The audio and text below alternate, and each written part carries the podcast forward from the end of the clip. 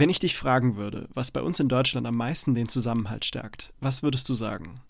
Die Politik? Schulen? Oder vielleicht das Fernsehen? Anhand unseres heutigen Themas ist es natürlich offensichtlich. Es ist der Sport. Nach einer aktuellen Umfrage der ARD sagen über drei Viertel der Deutschen, dass nichts einen größeren Beitrag zum Zusammenhalt in Deutschland leistet wie der Sport. Trotz dieser sehr positiven Kraft ist Sport und was um ihn herum passiert auch oft Ursprung von bedrückenden Taten wie Betrug, Vergewaltigung und manchmal auch Tod. Gerade aktuell erleben wir einen großen Aufschrei um die Fußball-WM der Männer in Katar, wo es sowohl um die Rechte von Gastarbeiterinnen und Gastarbeitern als auch der LGBTQ-Bevölkerung sehr schlecht steht.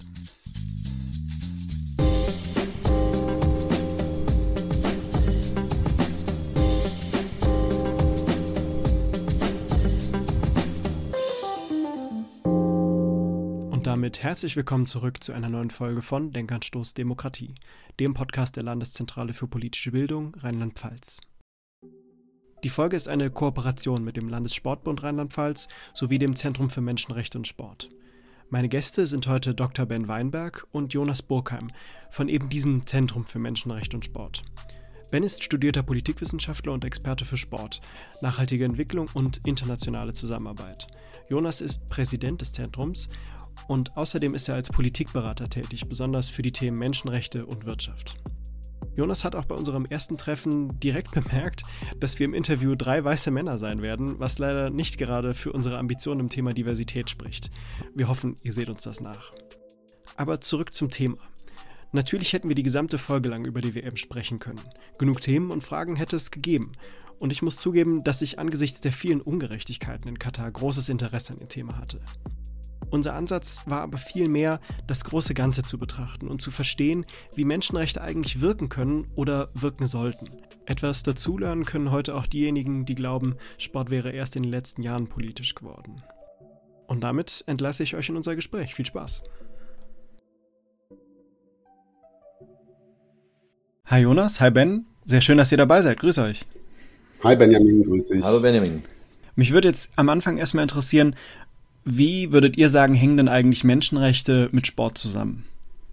Ja, wir sind davon überzeugt, glaube ich, dass Menschenrechte im Sport überall mitspielen. Also Menschenrechte sind nicht nur jetzt rund um internationale Sportgroßveranstaltungen von großer Bedeutung und in den letzten Monaten und Jahren von besonders großer Aufmerksamkeit und besonders groß als Hingucker in den Medien präsent, sondern Menschenrechte sind nach unserer Überzeugung und ähm, nach dem, was wir selbst erlebt haben im Sport, aber auch nach dem, was wir aus dem theoretischen Wissen, äh, sind Menschenrechte immer mit am Ball, immer mit im Sport dabei. Das geht los in Kabinen bei dem Umkleiden in, in der Schule oder in, äh, in Sportvereinen, wo Menschen und insbesondere bestimmte Gruppen, also zum Beispiel Kinder, besonderen Schutz erfahren müssen und wo sie durchaus Risiken ausgesetzt sein können, sexualisierter Gewalt oder anderer Übergriffe. Das geht weiter in Bereichen von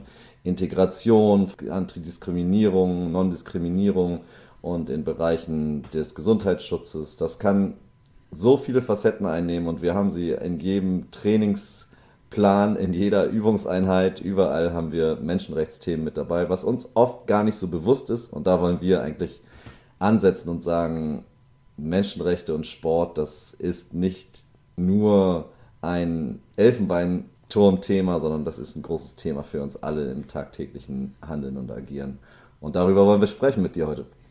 Würdest du genauso sagen, Ben? Ja, Jonas hat das ja auch schon ähm, konkret dargelegt. Wenn man sich mit Menschenrechten beschäftigt, dann stößt man ja schnell darauf, dass Menschenrechte universell gültig sind.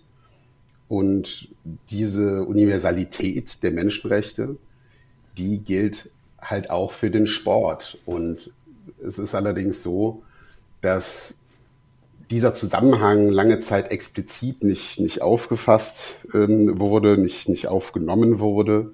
Dazu können wir ja gleich auch nochmal was sagen. Ähm, wir sind aber der Auffassung, dass das getan werden muss und nicht nur im Sinne von Risiken und negativen Impacts und Wirkungen, was man ja auch schnell dann assoziiert, ja, gemeinhin mit Menschenrechten, also sprich Menschenrechtsverletzungen, Aber vor allen Dingen, und das reklamiert der Sport ja auch schon lange Zeit für sich, im Hinblick auf die positive Kraft zur Förderung von Menschenrechten. Aber auch dahingehend wurde das bis vor, vor einiger Zeit nicht so explizit gemacht.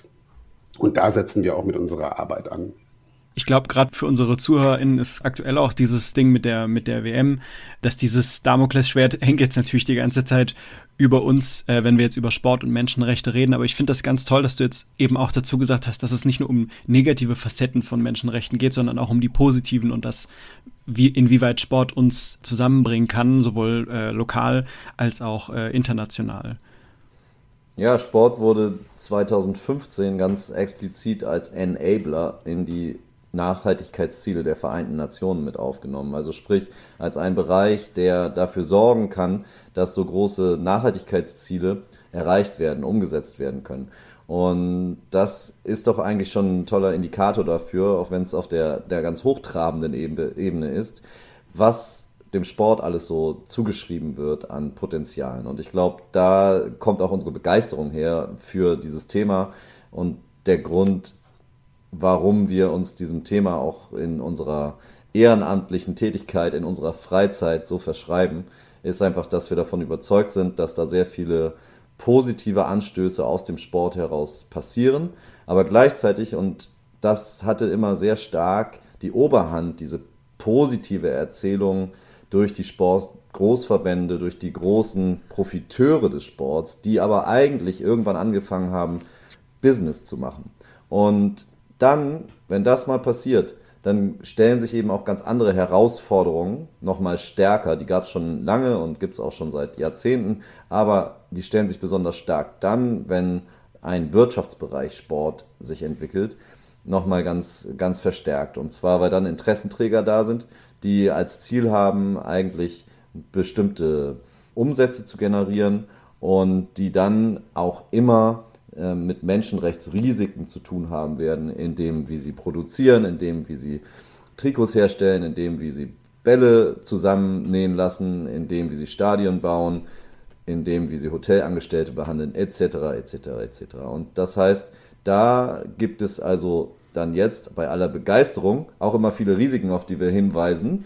Und das wird uns manchmal so ausgelegt als Menschenrechtler natürlich, als seien wir die miesepetrigen Griesgrämigen, die immer noch mal sagen wollen, hier ist das Haar in der Suppe.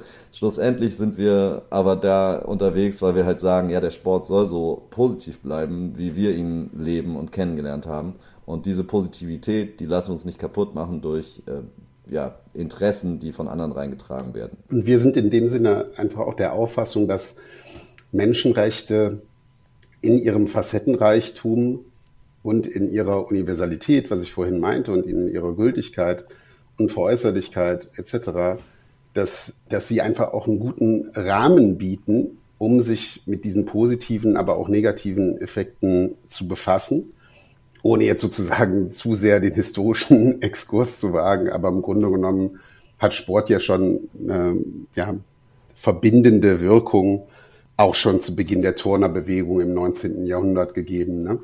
Ähm, nur mal um ein Beispiel rauszunehmen. Oder man spricht gemeinhin im Wobei, wobei der Turnvater Jan war ja auch nicht immer ganz menschenrechtsfrei, genau, oder? Genau, also auch das, das muss, man sich, muss man sich im Zweifel auch nochmal genau anschauen. Sicherlich war der Sport zu dem Zeitpunkt auch nicht äh, so inklusiv, wie er heute ist oder so integrativ, wie er vielleicht heute ist. Vielleicht aber auch nicht. Jedenfalls ist es so, dass der Sport ähm, gerade auch die, die etablierten Akteure aus dem organisierten Sport ja diese sogenannten Werte und die Kraft des Sports auch reklamieren. Das aber sozusagen in einen Rahmen zu packen, konkret zu fassen, auch in dem Zusammenhang mit nachhaltiger Entwicklung auf globaler Ebene, was, was Jonas meinte, also wirklich von so einer Mikro bis hin zu so einer Makroebene, ne, das sozusagen darzustellen, das ist unser Ansinnen. Ich finde, da hat Ben schon wieder, der ist einfach so gut da drin, sowas so allgemein darzustellen. Aber ich muss noch mal da einhaken und sagen, es heißt jetzt in letzter Zeit oft, Menschenrechte sind jetzt endgültig im Sport, beziehungsweise der Sport ist jetzt wirklich politisch. Also mal ganz ehrlich, der Sport war schon bei den Olympischen Spielen vor hunderten von Jahren war der schon politisch. Weil er da genutzt wurde, um halt Macht zu demonstrieren, um zu zeigen, was man alles an tollen Kämpfern hervorbringt, um sich kriegerisch aufzustellen und so weiter. Der Sport äh, war 1936 ja wohl sowas von politisch, als in Berlin die Olympischen Spiele von den Nazis ausgerichtet wurden. Der Sport wurde schon oft so genutzt und für politische Zwecke eingesetzt und wurde auch schon oft in anderer Richtung für Proteste auch von Sportlerinnen und Sportlern eingesetzt. Also dieses Thema, dass jetzt der Sport ja wirklich politisch sei und dass das ja jetzt soweit sei, das ist schon ein bisschen arg, sagen wir mal, gegenwartsbezogen. Also da haben wir auf jeden Fall auch eine Überzeugung, dass das, dass das ein Thema ist, was schon viel länger da ist und äh, wo wir auch sagen, es ist wichtig, auch das Bewusstsein dafür zu schaffen, dass wir da nicht nur über das Hier und Jetzt sprechen, sondern dass das einen langen Vorlauf hatte. Und um das noch zu ergänzen, weil da sind wir dann immer an dem Punkt, dass es für manche ein bisschen zu abstrakt ist.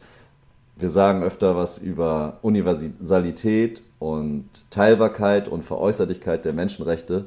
Ja, das heißt halt einfach ganz runtergebrochen, Universalität, die Menschenrechte gelten halt einfach für alle. Sie sind unteilbar, weil sie halt alle gelten sollen und sie sind unveräußerlich, das heißt, man kann sie nicht so leicht los. An der Stelle würde ich auch ganz gern einhaken, weil ihr das jetzt schon öfter erwähnt habt. Natürlich ähm, ah, wie, wie sage ich das jetzt? Das Ding ist, also ich studiere Ethnologie und gerade bei uns, ähm, wenn du eben dir verschiedene Kulturen ansiehst, siehst du, dass im Prinzip nichts festgelegt ist, dass alles verschiedene Formen hat und immer wieder auch verschiedene Formen annimmt, ganz fluide sozusagen. Jetzt ist mir und jetzt dem normalen Zuhörer wahrscheinlich auch natürlich bewusst, dass es irgendwie festgelegte äh, Formen von Menschenrechte gibt, von den Vereinten Nationen, von anderen Stellen vielleicht auch. Aber weil ihr das jetzt auch so, so, so explizit schon mehrfach erwähnt habt, woher nehmt ihr die Sicherheit, dass das international vertretbar ist, dass Menschenrechte gerade auch im Sport da sind und jedem bewusst sind? Die Sicherheit nehmen wir allein schon daher, dass man sich nach dem Zweiten Weltkrieg 1948 mit internationalen Staatenvertreterinnen und Staatenvertretern darauf verständigt hat, dass man unbedingt etwas braucht, damit solch eine Gräuel, wie sie vorher passierte, nicht mehr wieder passiert. Und dann hat man erstmal die Vereinten Nationen gegründet und dann 1948, wie gesagt, ähm, die allgemeine Erklärung der Menschenrechte angenommen in der Generalversammlung dieser Vereinten Nationen.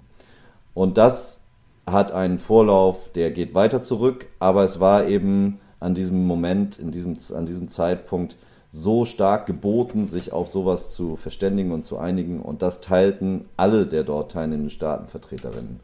Und das waren nicht nur europäische, wie es manchmal suggeriert wird, sondern da waren auch Staatenvertreterinnen aus, aus anderen Weltregionen beteiligt.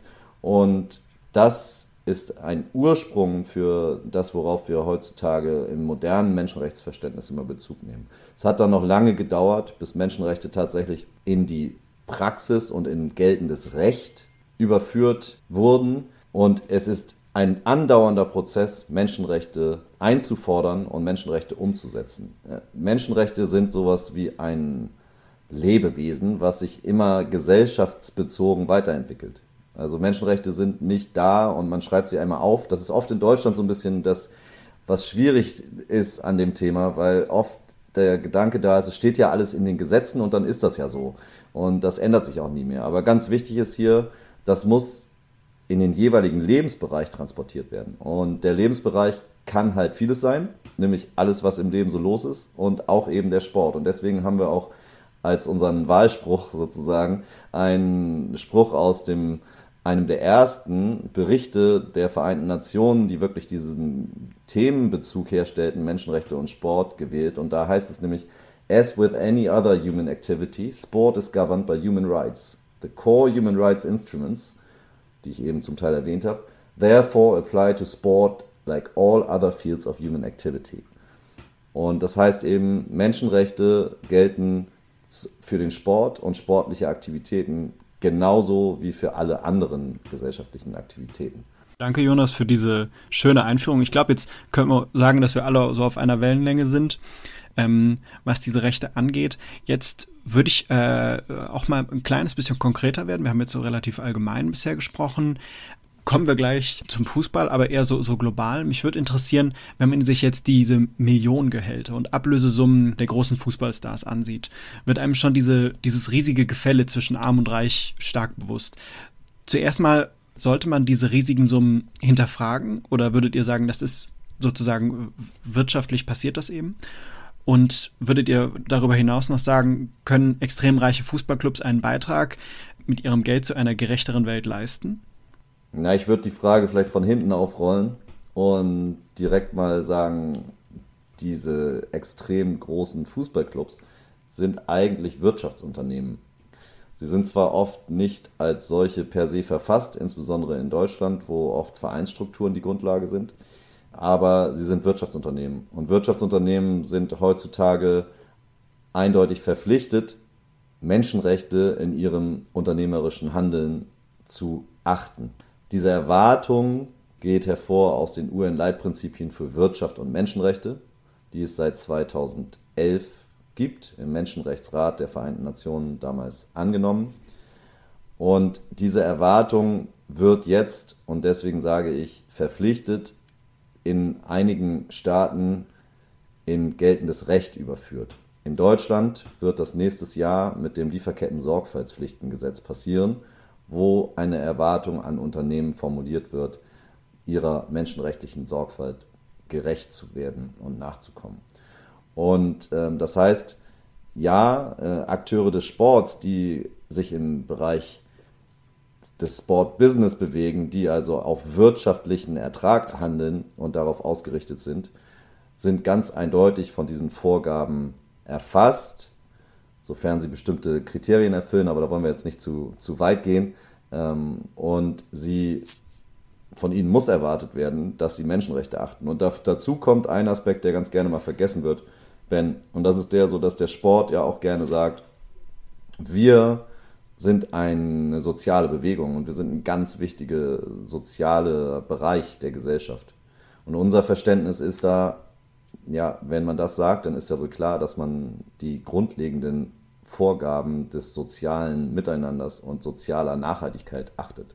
Genau, und ähm, ein Punkt, der mir in dem Zusammenhang ähm, gerade in, in den Kopf kommt, im Grunde genommen ist es ja eine Ungleichheitsproblematik, die du da jetzt skizziert hast oder angerissen hast, äh, Benjamin. Ungleichheit generell ist im Hinblick auf die Durchsetzung von Menschenrechten immer schwierig und durchaus unvorteilhaft. Ähm, insofern ist auch das natürlich dann innerhalb des Sports durchaus ein Problempunkt, insbesondere auch im Hinblick auf Good Governance Strukturen, die für die Förderung, die Achtung äh, und den Schutz der Menschenrechte relevant sind. Und den Punkt, den Jonas in dem Zusammenhang aufgenommen hat, den würde ich auf jeden Fall auch gerne nochmal unterstreichen. Äh, wie in anderen gesellschaftlichen Bereichen haben Akteure, die zumindest eine, äh, heutzutage würde man von einer Social License sprechen, eine gesellschaftliche Verantwortung. Ähm, das gilt auch für unternehmerisch tätige Organisationen, aber insbesondere natürlich auch für Organisationen, die hybrid ausgestaltet sind, so wie häufig im Sport. Also sprich, Sportorganisationen haben einerseits gemeinnützige Wirkung und auch Organisationsformen und dann ausgegliederte Organisationsformen häufig, die eine For-Profit-Orientierung haben und in diesem hybriden Geflecht reklamieren Sportorganisationen oder Akteure, Akteurinnen im Sport häufig auch die, äh, ja, die soziale Wirkung und ähm, reklamieren, dass der Sport eine gesellschaftliche Bewegung darstellt. Und insbesondere vor dem Hintergrund, wie Jonas meinte, ist es natürlich nochmal umso wichtiger, dann sich mit ja, Paradoxien, Ambivalenzen die es zumindest in der Vergangenheit bislang viel gegeben hat und auch aktuell gibt, zu beschäftigen im Hinblick auf die Durchsetzung von Menschenrechten. Da sind wir bei einem ganz, ganz wichtigen Punkt, und zwar, dass der organisierte Sport sich immer auch ein wenig als ein ganz besonderer und ganz spezifischer Bereich verstanden hat und versteht. Es gibt da dieses Stichwort von der Autonomie des Sports und der Spezifizität des Sports. Und der Sport ist ja auch irgendwo was, was erstmal nicht nur reines Geschäft ist und auch nicht nur reine soziale Aktivität, sondern das ist beides ganz, ganz stark da. Und er hat ganz viele Wirkungen ins Gesellschaftliche rein, die total positiv sein können. Und gleichzeitig sind ganz viele Interessen an ihn geknüpft mittlerweile. Und dieser Spagat hat dazu geführt, dass als sich das Wirtschaftliche zunehmend verstärkte im Sport, die Akteure des Sports, insbesondere des organisierten Sports, oft gesagt haben, wir sind aber dieser autonome Sport und in unser Agieren dürft ihr als staatliche Akteure gar nicht richtig reinregieren. Und das war lange eine schwierige Auseinandersetzung, die da war und die dazu geführt hat, dass viele Regeln und deswegen ist dieses ähm, Bekenntnis und dieses Statement, dass eben Menschenrechte im Sport genauso gelten wie in allen anderen Bereichen des gesellschaftlichen Miteinanders, dass viele Regeln auf den Sport gar nicht so angewandt wurden, beziehungsweise der Sport oft reklamierte, auf uns trifft das aber gar nicht zu. Und da ist ein ganz, ganz klar, das ist eigentlich eine Selbstverständlichkeit. Natürlich sind Menschenrechte da genauso anzuwenden. Und natürlich sind Menschenrechte insbesondere da, wenn jemand sich als sehr sozialen Akteur beschreibt und auch gemeinnützig ist, zu achten. Das steht schon im Grundgesetz. Für die nächste Frage muss ich jetzt noch etwas ausholen. Es ist ja so, die Sportschau hat vor kurzem eine Dokumentation veröffentlicht, die heißt Katar WM der Schande. Da ist unter anderem auch zu Gast Philipp Auclair, das ist ein Reporter von France Football, und der erklärt in der Doku, dass die WM in Katar nur ein Teil von einer von einem 30-jährigen Prozess ist, der den Weiterbestand des Landes Katar an sich gewährleisten soll. Katar will international bekannt werden, indem es sehr viele Sportveranstaltungen ins Land holt. Und dieser Entwicklungsplan, der wird da eben National Vision 2030 genannt. Warum das jetzt äh, von Belang ist, äh, dazu komme ich jetzt. Dadurch, dass Katar der Weltöffentlichkeit so gut bekannt ist, soll es vor Attacken anderer Länder geschützt werden. Da es ja von äh, starken anderen Nationen umringt ist. Und was würdet ihr denn dazu sagen? Also zu dieser, ich nenne es jetzt mal Sicherheitsstrategie, gerade jetzt in Verbindung zum Sport, also im Prinzip sprechen wir jetzt hier über Sportpolitik. Und wüsstet ihr auch Beispiele von solchen Fällen anderswo auf der Welt? Ja, das ist auf jeden Fall ein interessanter und wichtiger Aspekt, den du da aufgegriffen hast. Und den, den sollte man, ohne zu theoretisch zu werden, auch versuchen, zu, zu, sozusagen zu abstrahieren und äh, ne, also auch dieses konkrete Beispiel Katar oder andere Nationen, die den Sport instrumentalisieren, sollte man auf jeden Fall in Abgleich setzen.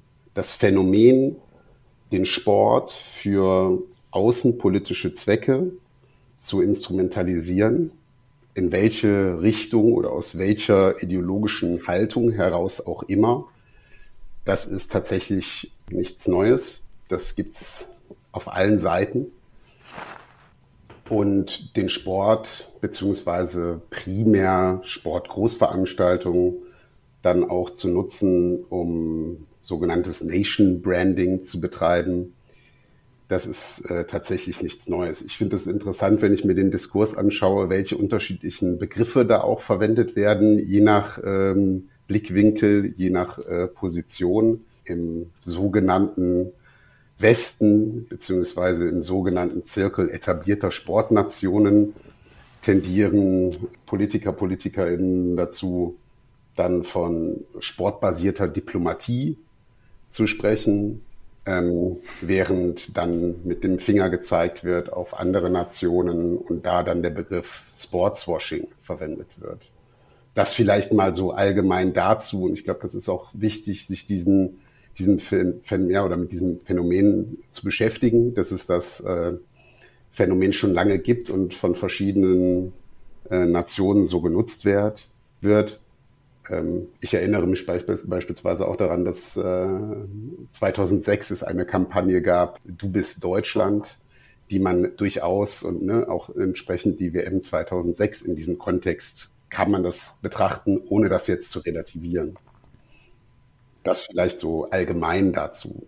Und ich würde es vielleicht nur noch ein bisschen ähm, weiterspinnen oder aufgreifen, dass wir halt so diese Bezüge zum internationalen Policy Game oder der internationalen politischen Arena und dem Sport, dass das immer irgendwo auch eine Wechselwirkung ist, vor allen Dingen auch in den, in den letzten Jahren immer wieder so war, dass wir da sehen können, da wird darüber, ich meine, wir kennen auch alle bestimmte Filme, die das so aufgreifen, so Invictus oder andere, so, die halt einfach darauf hinweisen, dass Sport immer ganz stark und Ben hat eben das Beispiel gegeben mit Deutschland 2006. Wir sagen immer noch alle, dass da die deutschen Flaggen wieder gezückt wurden durften und dass das irgendwie ganz was Neues war.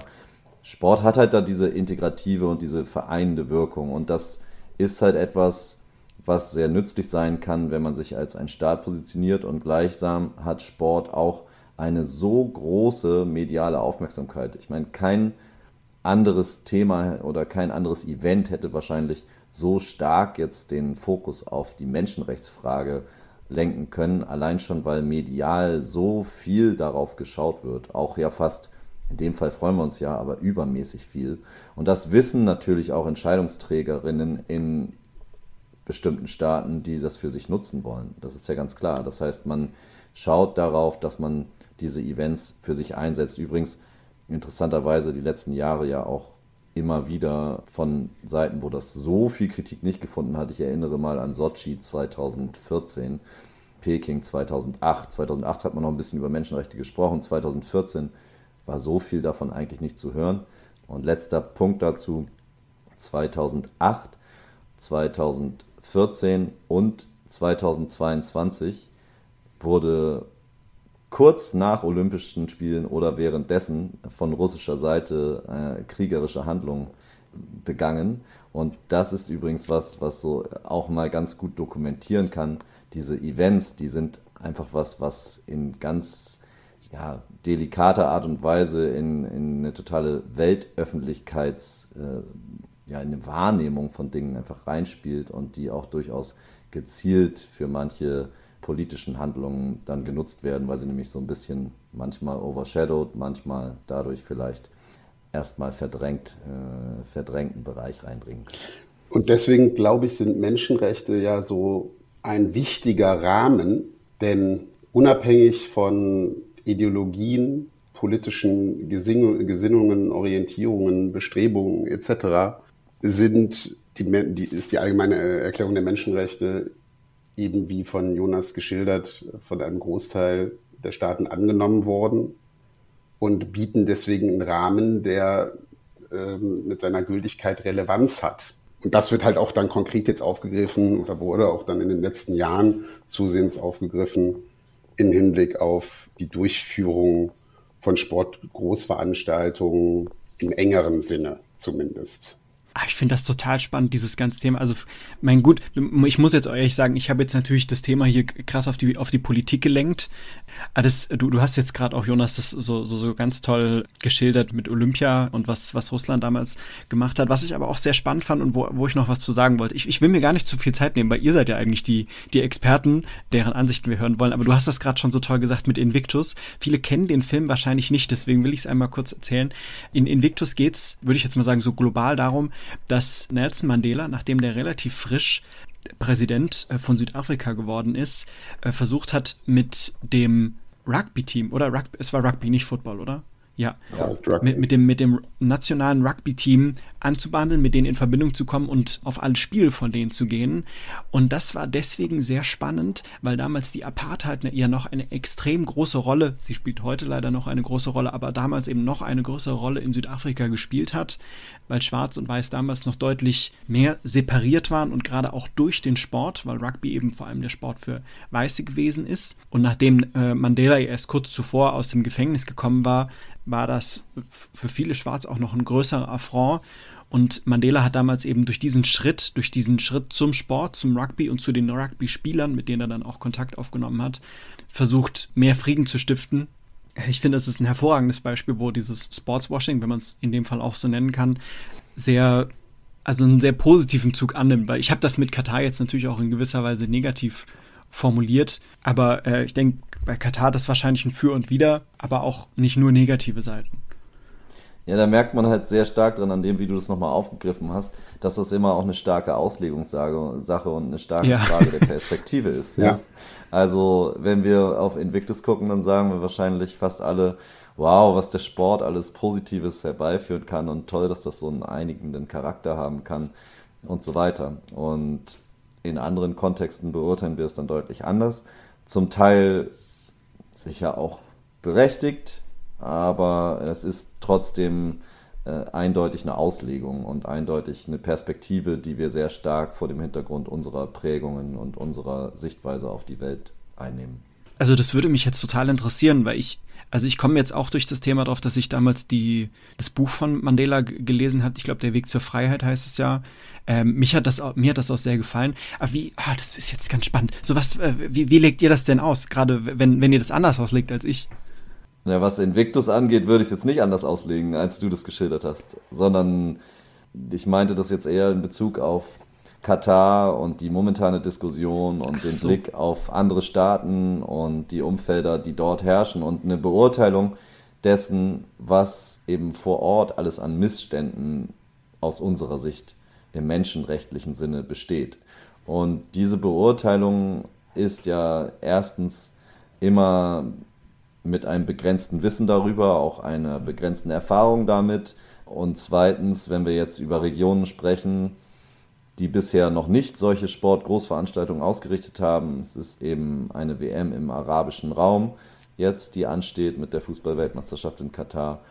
Ja, dann müssen wir natürlich auch in Betracht ziehen, dass dort eine andere Lebensrealität herrscht, in jetzt insbesondere spezifisch Katar, äh, als wir sie hier als Status quo, Normalität State of the Art oder wie auch immer ansehen würden. Und da wird es halt dann eine große, ja, große Herausforderung, sich damit einfach auch so auseinanderzusetzen, dass man da nicht von vornherein verurteilt. Damit sage ich auf keinen Fall, dass da nicht riesige Menschenrechtsherausforderungen bestehen. Und die können wir sicher auch noch ein bisschen äh, vielleicht kurz ansprechen. Aber es ist auf jeden Fall immer eine Frage der Beurteilung und eine Frage dessen, wie kann man sich zu etwas auch positionieren und aus welcher Position heraus tut man das? Also ich glaube dazu noch ergänzend, dass das tatsächlich ein sehr wichtiger Punkt ist in äh, diesen Kontexten, dass man sich versucht, differenziert und so gut wie möglich fundiert mit der konkreten Lage auch zu beschäftigen. Das geht teilweise dann auch nur begrenzt, ähm, ist aber insbesondere dann halt auch auf im Hinblick auf menschenrechtliche Aspekte wichtig, ähm, sich den, den konkreten Einzelfall sozusagen anzuschauen oder den konkreten Case ähm, mit Blick auf das Beispiel, soweit ich richtig informiert bin, wurde die Instrumentalisierung, ich glaube, das kann man durchaus neutral so sagen, des Teams ähm, damals von Seiten Mandelas von einigen ja auch im Nachgang dazu, wie sich Südafrika halt entwickelt hat, du hast es ja auch kurz skizziert, durchaus auch sehr kritisch rezipiert. Ich würde aber behaupten, der Mainstream, zumindest so in unserer, in unserem Kulturkreis, hat das halt eher positiv aufgenommen, was dann ähm, auch dazu geführt hat, beispielsweise auch im Kontext der ja, sportpolitischen Prozesse der Vereinten Nationen, dass dieses berühmte Zitat von Mandela immer wieder aufgegriffen wird. Ne? Sport has the power to change the world, was in mancherlei Hinsicht meines Erachtens auch eine, eine Simplifizierung ist, die nicht immer hilfreich ist. Da muss ich auch an, an, die, an die Champions League in Ungarn denken. Da war das doch letztes Jahr, wenn ich das noch richtig im Kopf habe, wo ja auch, ach Gott, ich hoffe, ich bringe das jetzt noch richtig zusammen. Nee, das hatte ich nicht mehr so ganz richtig im Kopf. Es war damals nämlich so, die EM wurde in verschiedenen Stadien in ganz Europa ausgetragen.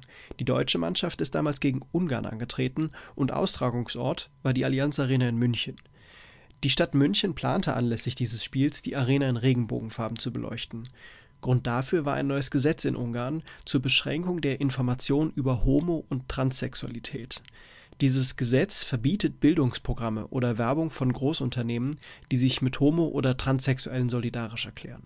Die UEFA, welche das Turnier veranstaltet, hat diese Beleuchtung damals aber verboten, was einige Ablehnungen hervorgerufen hat. Jonas gibt hier noch seinen Input dazu. Ja, wobei da auch als Ergänzung wieder ja auch spannend ist dann diese Positionierung dazu und die Perspektive darauf. Weil es gab ja auch die Situation, dass dann die Allianz Arena in München bei einem Länderspiel der mit Beteiligung der ungarischen Mannschaft in Regenbogenfarben erleuchtet werden sollte. Und das sollte nur dann zu diesem Spiel passieren.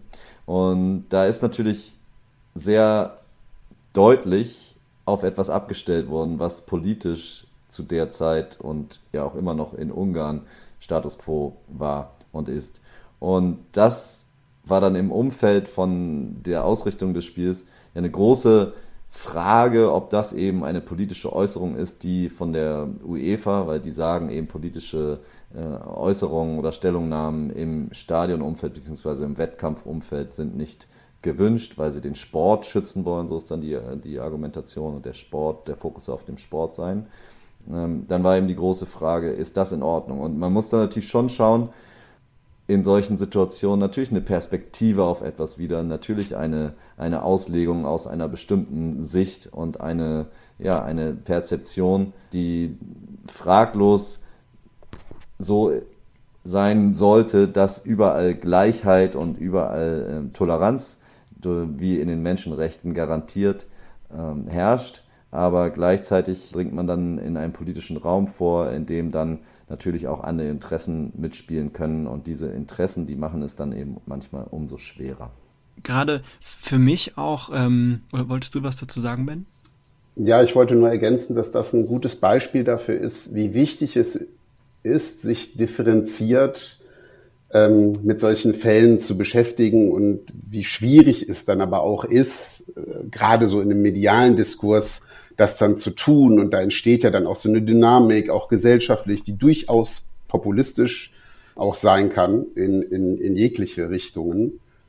Ähm, und, es, und dieses konkrete Beispiel ähm, zeigt auch auf, wie ambivalent äh, das ist. Also einerseits kann man das ja durchaus auch als vorteilhaft betrachten, dass der Sport als in der Sportsoziologie würde man von Tätigkeitssystem, also sprich der Sport, der tatsächlich als Aktivität auf dem, auf dem Platz in der Arena stattfindet, dass der eben nicht aufgeladen ist mit, mit Politik, mit Ideologie, mit Religion, sondern eine gewisse Neutralität hat und so eine völkerverbindende Wirkung entfalten kann. Dann stellt sich aber die Frage, okay, wie definieren wir Politik? Ne? Also auch eine Bewegung, also sprich ein Kniefall auf dem Platz kann ja äh, durchaus als politische Äußerung verstanden werden. Und dann geht es auch aus menschenrechtlicher Sicht im Endeffekt um die Frage der Meinungsfreiheit auf dem Platz, in der Arena und einer entsprechenden Verhältnismäßigkeit. Komplexe Thematik, Jonas, du kannst ja noch viel, viel, viel mehr zu sagen. Aber ich glaube, das ist ein ganz gutes Beispiel, um aufzuzeigen, wie vielschichtig das ist, weil es dann eben bei, da nicht nur um das gegen was auf dem Platz stattfindet, sondern dass dann halt auch das Stadion illuminiert wurde oder werden sollte. Und äh, wenn ich mich nicht recht irre, wurden dann auch Fähnchen verteilt im Nachgang ums Stadion herum. Also das äh, ist ein gutes Beispiel, um zu zeigen, wie diese Symbolik und das Thema Meinungsfreiheit in dem Zusammenhang auf verschiedensten Ebenen dann auch relevant wird und auch genau zu betrachten ist. Ich finde, du hast das super umrissen. Und ich finde auch, dass das halt so dieser Bereich ist, in dem immer klar ist, ich habe vorhin schon gesagt, Menschenrechte sind eigentlich so ein Lebewesen oder viele kleine Lebewesen. Und ich für meinen Teil habe halt viele Allergien und deswegen habe ich mir diese Lebewesen, Menschenrechte hier ins Haus geholt und ich hege und pflege die immer und züchte die. Und deswegen haben wir uns hier so viel mit dem Thema befasst. Aber es ist halt auch wirklich so. Man muss halt wirklich sich immer wieder reinfühlen und immer wieder schauen, wie ist jetzt die Konstellation gerade, über die wir sprechen und was passiert da eigentlich gerade? Wer hat da welches Interesse? Was ist da potenziell verletzt? Wer nimmt es vielleicht wie wahr? Das hat auch viel mit, mit Wahrnehmung zu tun und das sind also ganz spannende Fälle, da rede ich jetzt als Menschenrechtsnerd, ähm, die auch der Europäische Gerichtshof für Menschenrechte in dieser Art dann oft behandelt und aufarbeitet, wo es wirklich dann an die Interpretation und die Einordnung von gesellschaftlichen äh, Situationen und ganz konkreten Lebensumständen geht. Und äh, das, das ist wirklich ein hochreizvoller, aber auch oft ein schwierig zu packender Bereich der Menschenrechtsumsetzung und, und auch Durchsetzung. Ben, du hast ja gerade auch äh, eben davon gesprochen, von, von dieser gewissen Neutralität, die dann im Sport oder auf dem Platz, sage ich jetzt mal, auch existieren könnte oder existieren sollte. Ich, ich finde das äh, ganz spannend, weil ich wäre jetzt automatisch davon ausgegangen, dass es nicht möglich ist, unpolitisch zu sein. Also, dass, dass du immer eine Art politische Handlung hast.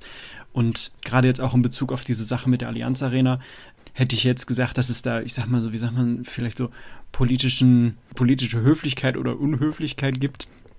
Aber, aber an sich halt Neutralität nie gegeben ist.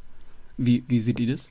Ich glaube, das hängt davon ab, was ich vorhin ähm, sagte, wie man äh, Politik definiert. Ne? Also man kann Politik ja im engeren Sinne definieren als staatsorientiert, ideologisch getrieben, programmatisch, vor allen Dingen durch Parteien implementiert.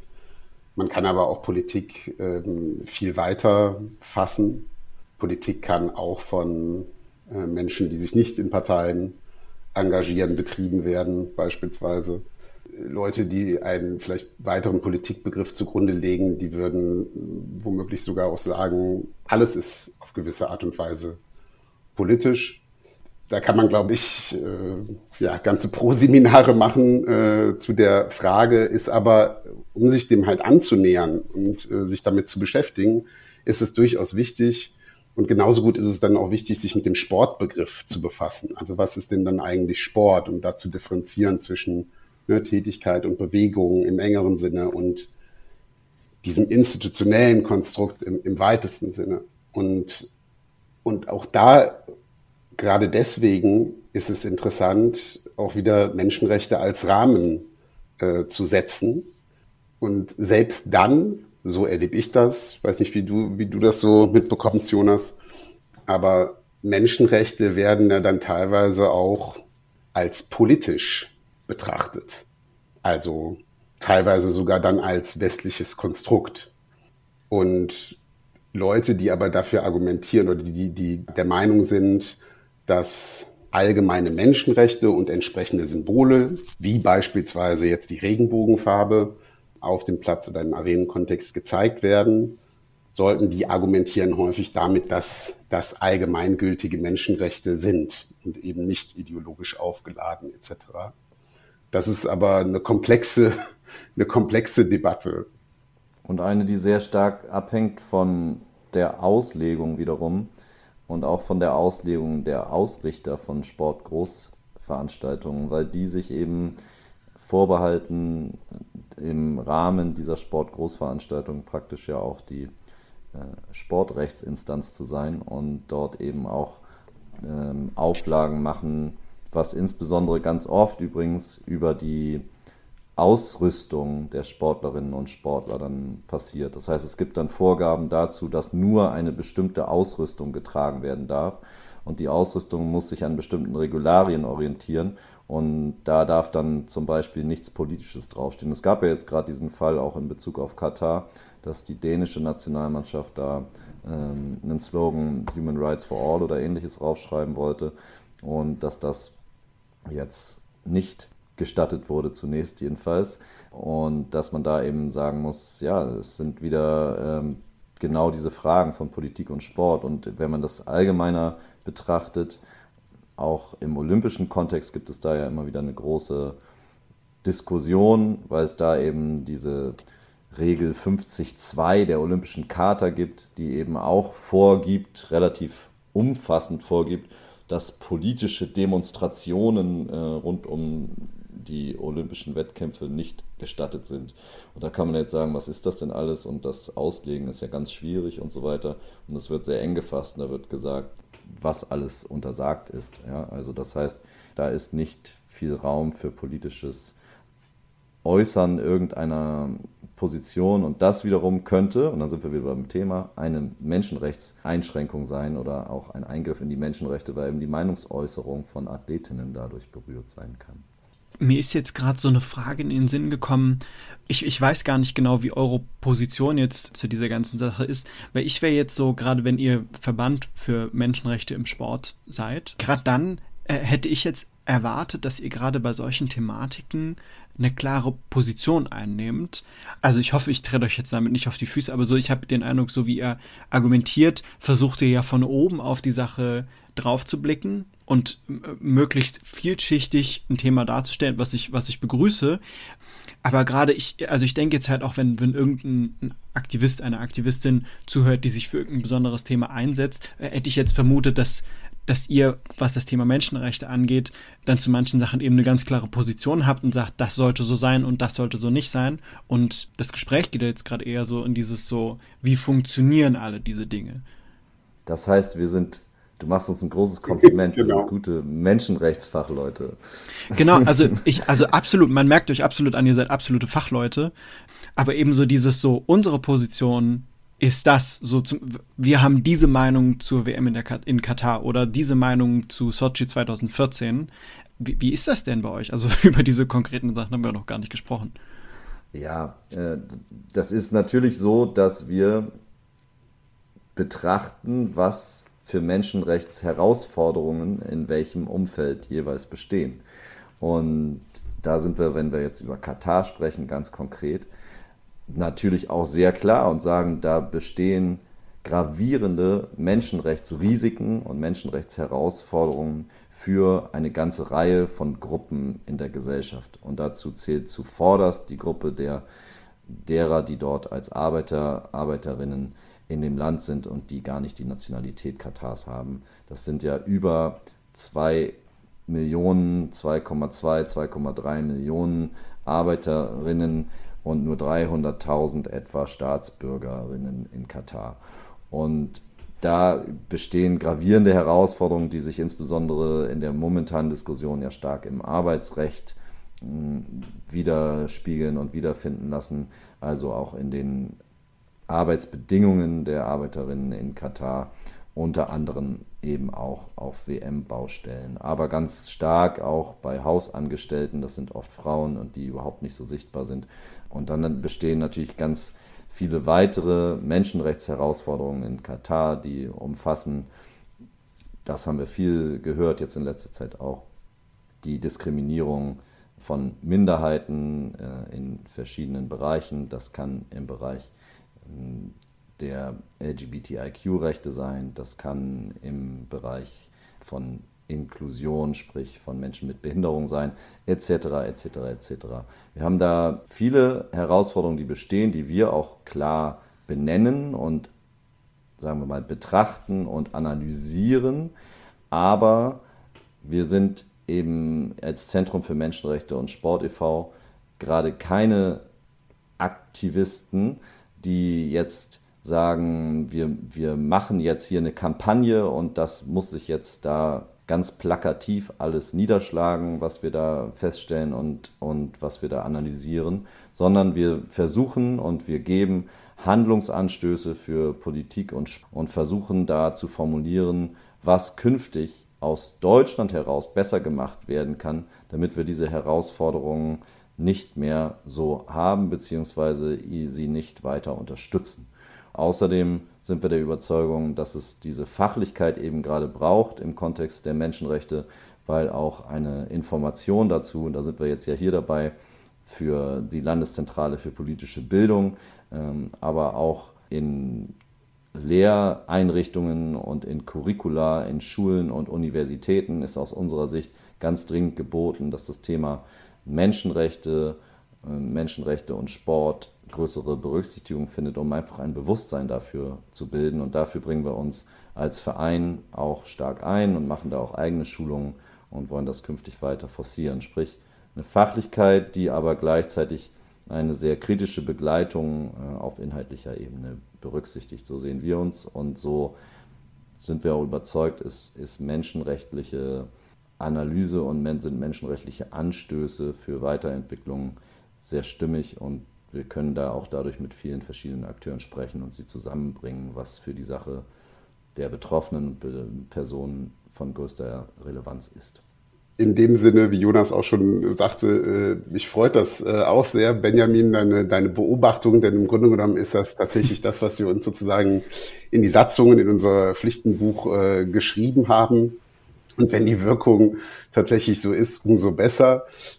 Aber wenn ich sozusagen eine Position formulieren müsste, dann würde ich sagen, ist unsere Position, dass wir uns eben halt um diesen Themenkomplex kümmern wollen und ähm, um die Förderung von Menschenrechten im und durch Sport, was dann aber wiederum eben nicht im Umkehrschluss bedeutet, dass wenn wir uns einen konkreten Sachverhalt anschauen und es in diesem Sachverhalt menschenrechtliche Herausforderungen gibt, dass wir dann sagen würden, okay, das lehnen wir jetzt komplett ab.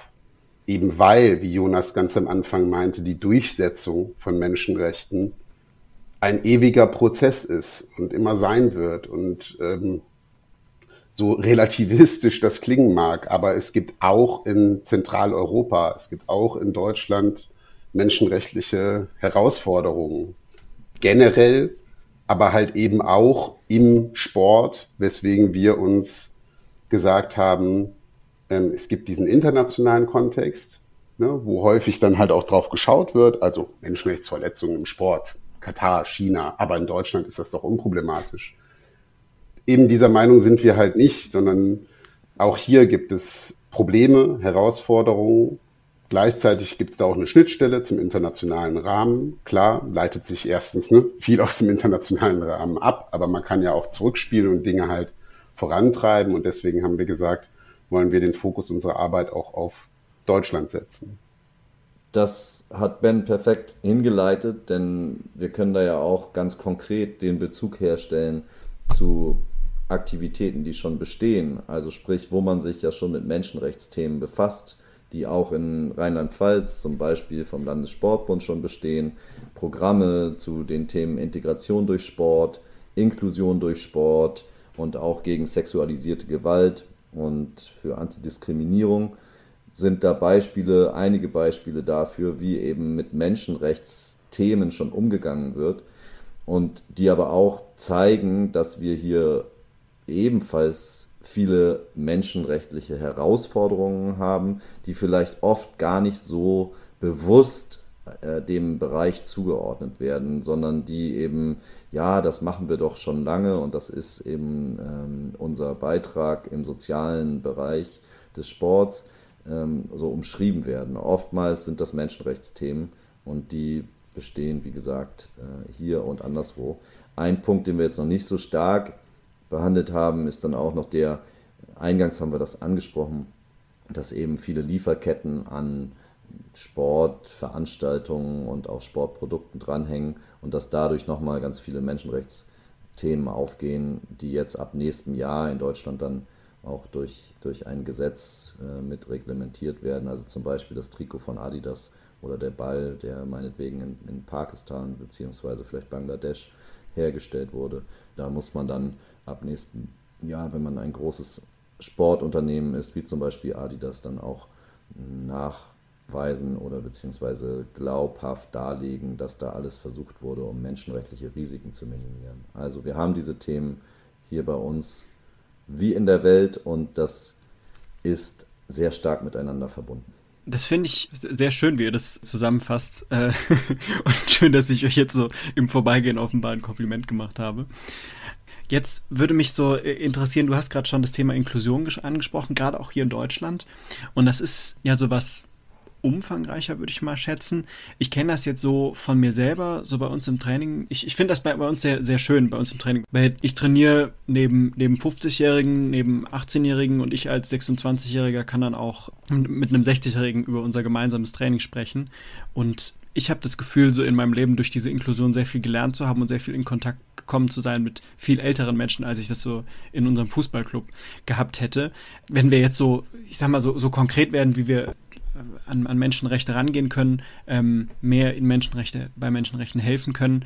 Würdet ihr sagen, dass solche Inklusionsprojekte dann bei uns in Deutschland das das Nonplusultra wären oder was, was, ist, was wäre da euer Lieblingsprojekt sozusagen? Also ein Punkt, äh, der mir jetzt zunächst in den äh, Kopf kam, ähm, weil du das halt auch so entsprechend definiert hast, ist, ähm, dass Inklusion ja eigentlich üblicherweise in Deutschland äh, primär ähm, mit Bestrebungen und Prozessen für Menschen mit Behinderung in Verbindung gebracht wird.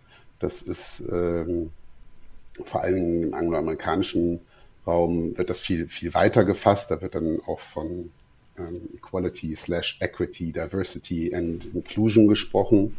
Und äh, meine persönliche Auffassung ist, dass man das auch, also diese, diesen Ansatz, diese Auffassung auch in Deutschland weiter vorantreiben sollte.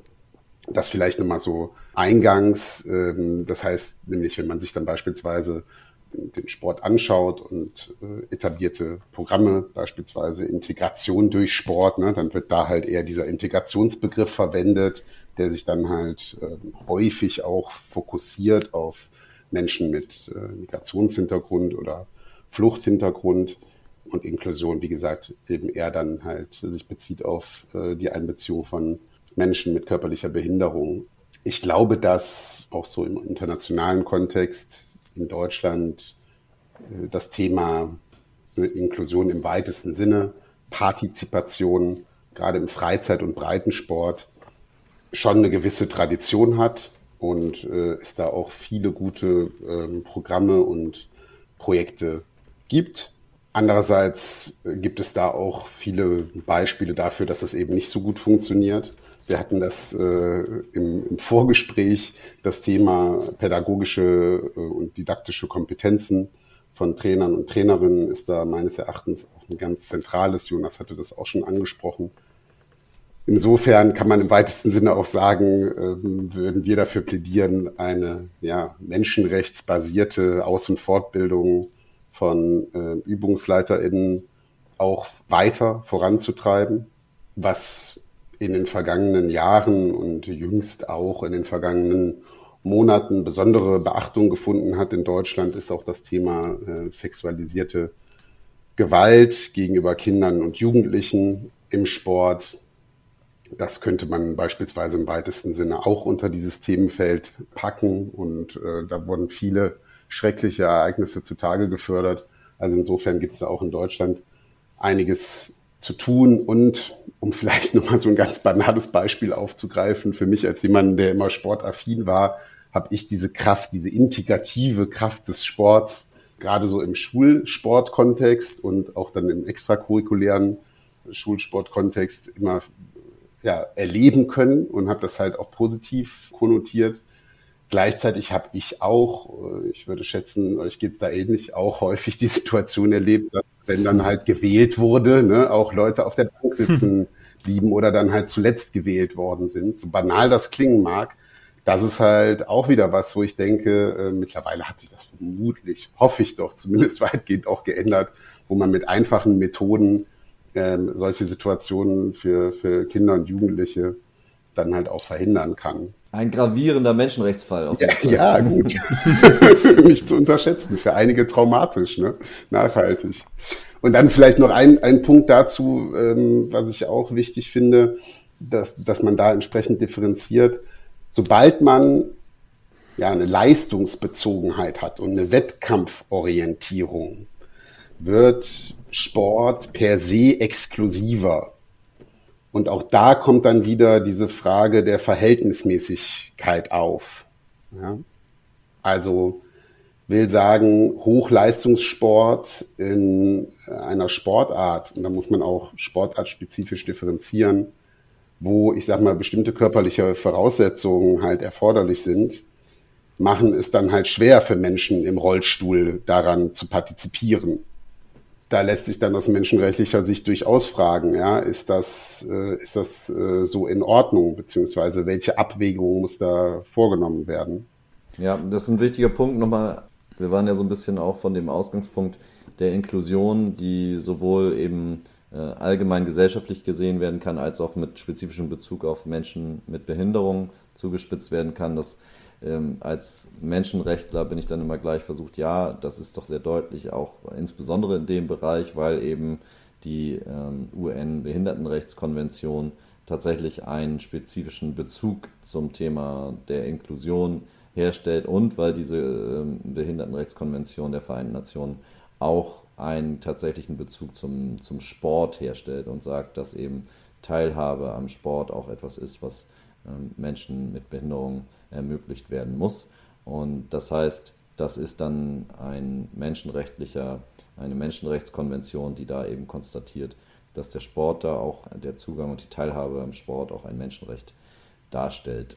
Das vielleicht nochmal so als äh, Ergänzung dazu und mit dem, mit dem Gedanken vollkommen einhergehend, den, den Ben eben hatte, dass wir da eben äh, ja, sowohl Herausforderungen haben als auch eben viel Enabling, ja. Also dass halt eben, wenn dann gute Angebote da sind und gute Möglichkeiten zum Partizipieren und wenn eben der Mensch, den Ben eben angesprochen hat, in dem Rollstuhl nicht eine 10 Meter lange Treppe hochkommen äh, muss, um dann daran teilzunehmen und so weiter und so weiter, dann ist da auch schon wieder ein wichtiger Beitrag getan. Aber auch hier ein Menschenrechtsthema, was uns hierzulande genauso bewegt wie anderswo. Mir kommt auch noch in dem Sinne in den Kopf, dass es ja durchaus schon seit ja, Jahrzehnten etablierte Projekte und Programme auch auf kommunaler Ebene gibt, die sozusagen sportorientierte Jugendsozialarbeit machen. Das wird heute teilweise so mit den Begriffen Sport for Social Change oder Sport for Development betitelt. Da gibt es auch viele deutsche Organisationen, die entsprechend international aktiv werden, äh, unter anderem halt auch der, der Landessportbund Rheinland-Pfalz in äh, Ruanda. Und das ist ein Ansatz, wo es darum geht, Kinder und Jugendliche ähm, mit, also im besten Falle explizit mit Entwicklungsthemen, wozu dann halt auch Menschenrechtsthemen gehören, vertraut zu machen. Das geht spielerisch auf dem Platz. Ähm, das geht per se, also Gesundheitsförderung ne, durch Spiel und Sport an sich. Aber das geht eben auch, indem man Sport verknüpfen kann mit ähm, Aktivitäten abseits des Platzes. Je nach Altersgruppe kann man dann auch Workshops durchführen, Sensibilisierung, Schulungsmaßnahmen. Denn Sport hat eben auch diese, diese Wirkung, äh, als Türöffner zu fungieren. Kinder und Jugendliche befassen sich mit solchen schweren Themen vielleicht eben eher, wenn das über den Sport funktioniert. Ich finde, ihr habt jetzt extrem viele wichtige Punkte gerade am Ende nochmal genannt. Und um unser, äh, unser tolles Gespräch jetzt noch so ein bisschen zu einem zu Ende zu führen, ich, ich finde auch, man kann das im Prinzip nicht. Also wir können fast gar nicht alles, äh, alles ansprechen. Und ich hätte tatsächlich noch ein paar, paar andere Fragen eigentlich. Aber lass es uns mal zusammensetzen. Ich habe jetzt zuletzt würde mich noch interessieren, was würdet ihr denn sagen, was wünscht ihr euch gerade bei der Thematik Sport und Menschenrechte, was da noch passieren sollte? So als Blick in die Zukunft. Ich würde erstmal grundsätzlich nochmal positiv feststellen, dass in den letzten Jahren eine explizite Befassung mit dem Themenkomplex stattgefunden hat. Ich glaube, um es mal vereinfacht auszudrücken, das Wort Menschenrechte hätten viele Vertreterinnen des organisierten Sports vor 10, 15 Jahren nicht in den Mund genommen oder zumindest ungern und äh, vermieden. Das hat sich äh, zumindest in Deutschland, so kann ich das beobachten, ähm, verändert. Gleichzeitig hat das Thema Nachhaltigkeit im Sport massiv Einzug gehalten. Und in dem Zusammenhang würde ich mir wünschen, dass auch die Relevanz von Menschenrechten dabei stärker berücksichtigt wird und, und der Zusammenhang. Also eine nachhaltige Entwicklung kann es ohne Menschenrechte, die Durchsetzung von Menschenrechten nicht geben und vice versa. Ähm, und diese Ganzheitlichkeit, die würde ich mir sozusagen grundsätzlich mit Blick auf die Entwicklung des Sports in Deutschland insgesamt wünschen auf allen, auf allen Ebenen und auch eine damit verbundene gesellschaftliche Debatte, wohin wollen wir eigentlich mit unserem Sport äh, in Deutschland, um womöglich dann auch irgendwann mal wieder äh, eine Sportgroßveranstaltung wie Olympische Spiele zum Beispiel in Deutschland auszurichten. Wir haben eine Winter und ja fast Weihnachts-WM und deswegen passt das doch gut mit Wünschen zu Menschenrechten kurz vor Weihnachten im Sportbezug. Ich würde mir auf jeden Fall wünschen, dass wir nicht nur rund um internationale Sportgroßveranstaltungen das Thema Menschenrechte und Sport so stark im Fokus haben, sondern dass wir Menschenrechte und Sport ganzheitlich denken und da verstehen und uns vergegenwärtigen, dass Menschenrechte immer eine Rolle spielen, wenn wir Sportaktivitäten nachgehen und wenn wir uns mit anderen Menschen in einer Interaktion befinden. Und darüber hinaus ist es dann, wenn wir jetzt derzeit die großen Spiele vor Augen haben, äh, so dass da einiges an Rahmensetzungen in Deutschland noch möglich ist.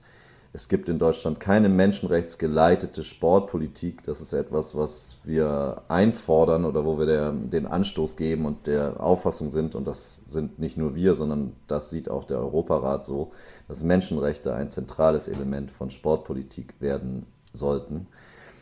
Und da ganz konkret gibt es die Möglichkeit, dass in Deutschland das Lieferkettengesetz, das Lieferketten-Sorgfaltspflichtengesetz dafür auch nochmal überarbeitet bzw. Hm, zugespitzt wird, dass man schaut, ob auch Organisationen des Sports davon abgedeckt werden können, weil es da eben ganz viele wirtschaftliche Aktivitäten gibt, unter anderem auch äh, von großen gemeinnützigen Vereinen und die sind bisher nicht abgesetzt, abgedeckt von dem Gesetz.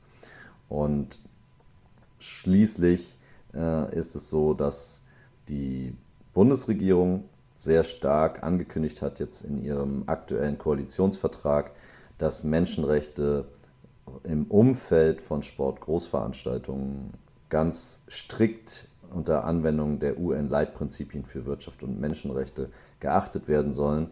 Und dazu gibt es aber noch keinerlei Folgeaktivität bzw. keinerlei ähm, Spezifizierung und Weiterformulierung, wie das genau passieren soll. Und das ist sicher auch ein ganz, ganz wichtiges Element. Und mein allerletzter Wunsch, ihr merkt, es ist eine lange äh, Wunschliste, die man in dem Bereich immer mit sich rumträgt, ist, dass das Thema Menschenrechtsbildung, wie das hier ja auch durch die Landeszentrale für politische Bildung mit bespielt wird, dass das eines ist, was uns allgemein, egal ob Sport oder nicht, Bezug da ist, was uns allgemein stärker umtreibt, weil Menschenrechte sind für uns alle da, gelten für uns alle und oftmals ist es so, ich habe vorhin gesagt, ich bin allergisch gegen viele Tiere, aber viele Menschen, habe ich den Eindruck, waren auch oft allergisch gegen das Wort Menschenrechte, weil das irgendwie immer zu komplex daherkam. Ich hoffe, wir waren das heute nicht nur, sondern auch etwas konkreter. ja, ich, also dafür warte ja vor allem jetzt hier, damit wir besser über dieses Wort Bescheid wissen, besonders in Bezug auf den Sport. Sehr schön. Vielen Dank für eure Zeit. Ich habe auf jeden Fall sehr viel mitgenommen. Ich hoffe, unsere ZuhörerInnen auch. Und die können uns äh, wie, sich wie immer gerne bei uns melden, wenn sie irgendwelche Fragen haben, vor allem über unsere Instagram-Seite. Ansonsten vielen Dank, dass ihr dabei wart. Und ich hoffe, ich höre nochmal von euch. So viel also zu meinem Gespräch mit Ben und Jonas. Ich denke, jedem hier ist jetzt eine Sache klar geworden. Sportpolitik spielt eine große Rolle auf der Weltbühne und sollte dementsprechend auch mit großem Ernst behandelt werden. Aber wie ihr gehört habt, spielen auch die kleinen Bühnen eine große Rolle. Deshalb habe ich euch in die Shownotes die Websites vom Zentrum für Menschenrechte und Sport sowie vom Landessportbund Rheinland-Pfalz verlinkt. Beide Organisationen verfolgen wertvolle Projekte, die ihr unterstützen könnt. Das war's von mir und wir hören uns nächsten Monat wieder. Bis dann.